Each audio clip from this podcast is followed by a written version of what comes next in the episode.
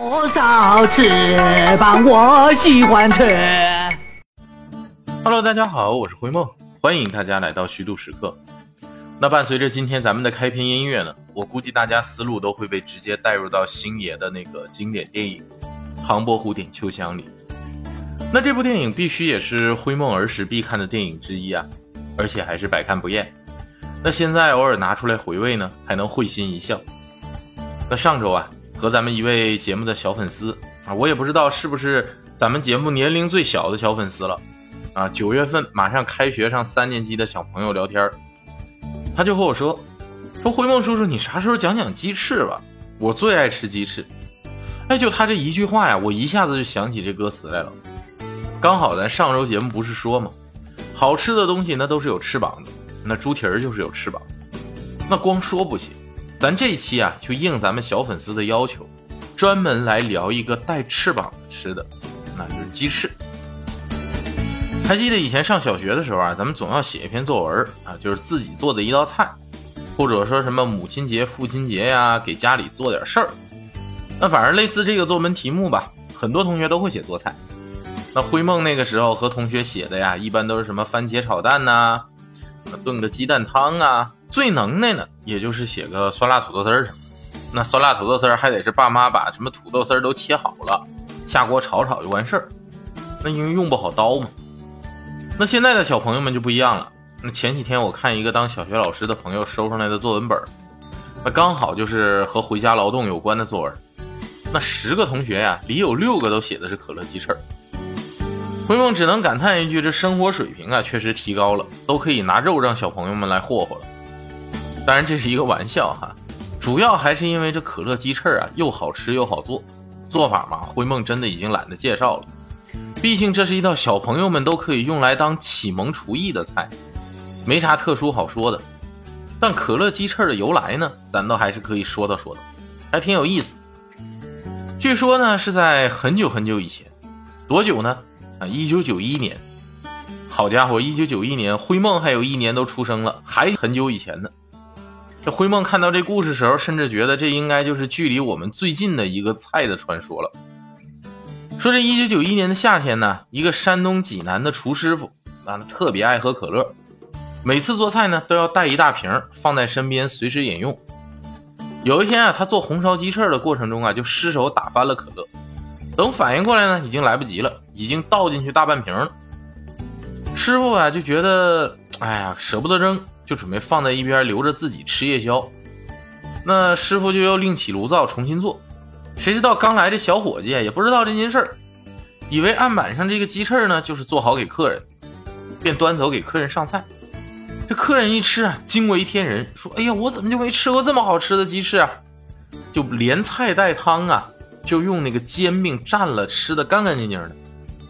然后临走还问：“这菜这是啥名？你们店的新菜吗？”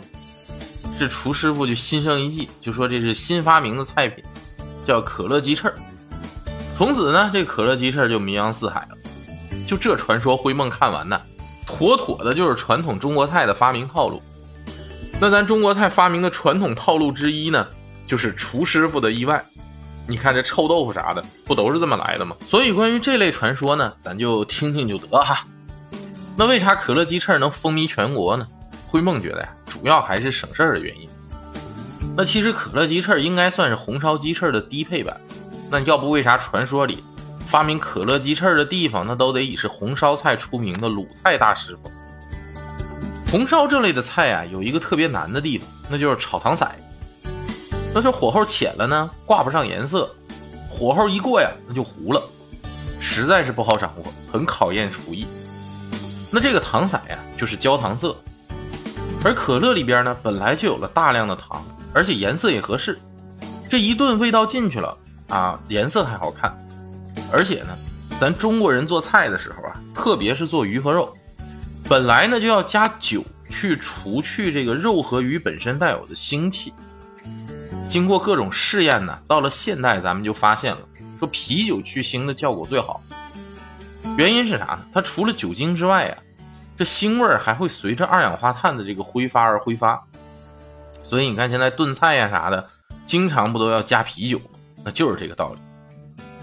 咱做红烧鸡翅本来也如此，本来是要加大量的酒去去除鸡肉本身的这个腥气的，但是可乐里边也有二氧化碳呢，一倒进去，哎，腥味也就随着二氧化碳的挥发给挥发走了。那你看，好家伙，这一个可乐加进去，去了腥，增了色，有了甜味儿，还省了少糖彩，这一举多得呀！虽然可能味道上啊，比正宗的红烧鸡翅呢要少了几分层次，甜味儿啊也更足。吃多了之后呢，容易让人感到腻，但和他省去的这些事儿一比啊，这点差距不算啥。毕竟这一下子是一个把一个大厨才能做的红烧鸡翅，变成了一个儿童都能做的启蒙菜品，那简直是功莫大焉呢。那鸡翅这种食物说起来呢，盘踞在我们流行的这个食品界呀，也确实有一段时间了。据说我国古代杨贵妃就特别爱吃鸡翅。所以这宫廷名厨啊，费尽心机就研发了一道名菜，叫贵妃鸡翅。那也不知道为啥这贵妃鸡翅是杨贵妃爱吃的，结果最后成了川菜的名菜。这杨贵妃也没来得及到四川，这不就发生意外了？所以说呢，这个事儿虽然和可乐鸡翅一样是个传说，但是想想呢，古代的鸡那是逢年过节啊需要祭祀才有的硬菜。更何况啊，这一只鸡呀才有两只鸡翅，所以这道菜呢不仅名字贵气，也确实在当时的餐饮界能算得上是奢侈品。那到了现代啊，随着养殖业的大规模发展，这鸡翅啊可以说是旧时王谢堂前翅，飞入寻常百姓家了。那在我国呢，全国烧烤类消费量第一的就是鸡翅。这不单在中国，那在国外鸡翅的受众也不低。你就拿美国来说吧。那鸡翅的发音和“赢”这两个词啊就很相近。那每逢举行这个橄榄球冠军赛啊，就是说那个超级碗啊，那个周末，全美呀都能消耗超过十三亿只的鸡翅。那如果把吃的这些鸡翅首尾连接在一起呢，长度能绕地球三圈。那据说每年呢，全球鸡翅的消费金额能达到二百七十亿英镑。其实最开始西方人是不怎么吃鸡翅的。这总感觉啊，西方人没有咱们中国人对美食那种探究欲望，他就特喜欢省事儿。人们呢就特别不喜欢吃带骨头的食物，就喜欢吃鸡胸肉。其实鸡胸肉，灰梦感觉啊是鸡身上最不好吃的地方。所以呢，当时鸡翅也非常便宜。那一直到八十年代啊，鸡翅还是无人问津的副产品。后来许多餐厅呢，为了降低成本，就开始主推各种鸡翅的菜，那并进行营销。没想到还挺成功，你看像水牛城鸡翅啊，就成了男女老少约会聚会时候都喜欢的小食品。那后来更有售卖各种口味的鸡翅的饮食店了。那发展到今天呢，鸡翅的价格早就超过鸡胸肉了，甚至美国人呢还擅自做主，把七月二十九号定为国际鸡翅日。也不知道他怎么就那么能代表国际，可见呢，美国人对于鸡翅的这个情有独钟。那鸡翅这东西，你别看不大，但是麻雀虽小，五脏俱全，人家还能细分呢。这鸡翅细分起来啊，还得分成三个部分：翅根、翅中和翅尖儿。那整个三个部分加在一起呢，那就叫全翅。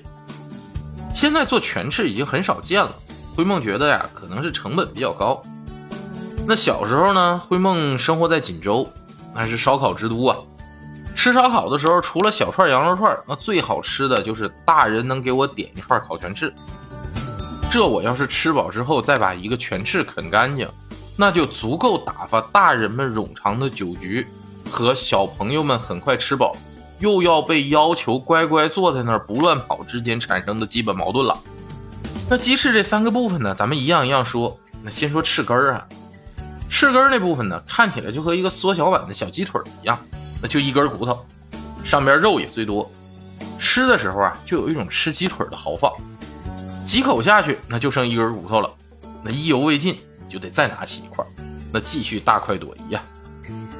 第二部分就是翅尖儿，那翅尖儿里呢和翅根相反，它就没多少肉了，更多呢就是鸡皮。但翅尖啊是最容易进去味道的一个，所以经常用作下酒菜。还有呢，就是最常见的翅中。三兄弟里啊，怎么排他都是老二，和他们之前说过啊，反正三兄弟总是老二最厉害一样。也是鸡翅里边最常用到的一个食材。这翅中形状呢最标准，肥瘦比例也最适中。据说呀，蛋白质约占百分之十七，脂肪呢约占百分之十，啊，比鸡胸肉要高，但是呢还低于猪腿肉。而且这鸡翅翅中啊形状非常统一，烹饪的时候呢就能做到入味特别均匀。所以凡是做鸡的食谱就都能够用到翅中来实现，所以也确实是一种比较好的食材。那从吃法上看啊，三兄弟也不尽相同。这翅根儿呢，更多就是用在炸鸡上，那薄薄的一层粉，裹住这个厚实的翅根，你放到油锅里炸到金黄，捞出来热乎乎的咬一口，先品尝到的呀就是粉和油的脆感，你算是感受到这个炸鸡翅根的粗的味道，你再咬下一口去细细的咀嚼呢，你就能慢慢感受到它细腻的质感。那其实炸鸡也分美式炸鸡、韩式炸鸡、泰式炸鸡、日式炸鸡，还有咱中国的中式炸鸡。那最喜欢用翅根的呢，就应该是韩式炸鸡。这韩式炸鸡的酱料比较丰富，那做出来的口味呢也比较多样。啊，像原味的、辣味的、蒜味的。啊，我记着点外卖的时候还有什么蜂蜜芥末的，是吧？那韩国炸鸡一般都得用甜辣酱来做，所以也就衍生出了各个口味的酱汁。你到了美式炸鸡里边就没那么麻烦了。那美式炸鸡用翅根也比较多，比较独特的地方呢，就是它比较简单粗暴。美式炸鸡它不腌啊，不腌制这个鸡块，只在面糊中调味儿。那之后呢，就可以搭配番茄酱。哎，我这么一说，是不是画面感来了？代表作出来了，肯德基和麦当劳。那翅尖儿呢，就是最容易进去味道的部分。咱们前面说了啊，做下酒菜嘛。那经常制作方式呢，就是用腌制的方式做。你看，用泡椒啊、卤啊，总归呢是能让它进去味儿，然后呢去嗦了那个骨头，啊，把它就变成了一个打发时间的休闲零食了。讲完大哥和三弟，那就又到了最厉害的翅中了。咱们前面也说了，这翅中啊是鸡翅里边的万金油啊，你只要是做鸡肉的食谱，你都能用到翅中。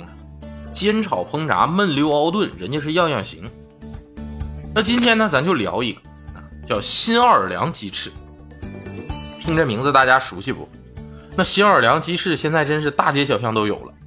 你随便一个烧烤摊，鸡翅烤出来的味道啊，都是奥尔良味儿。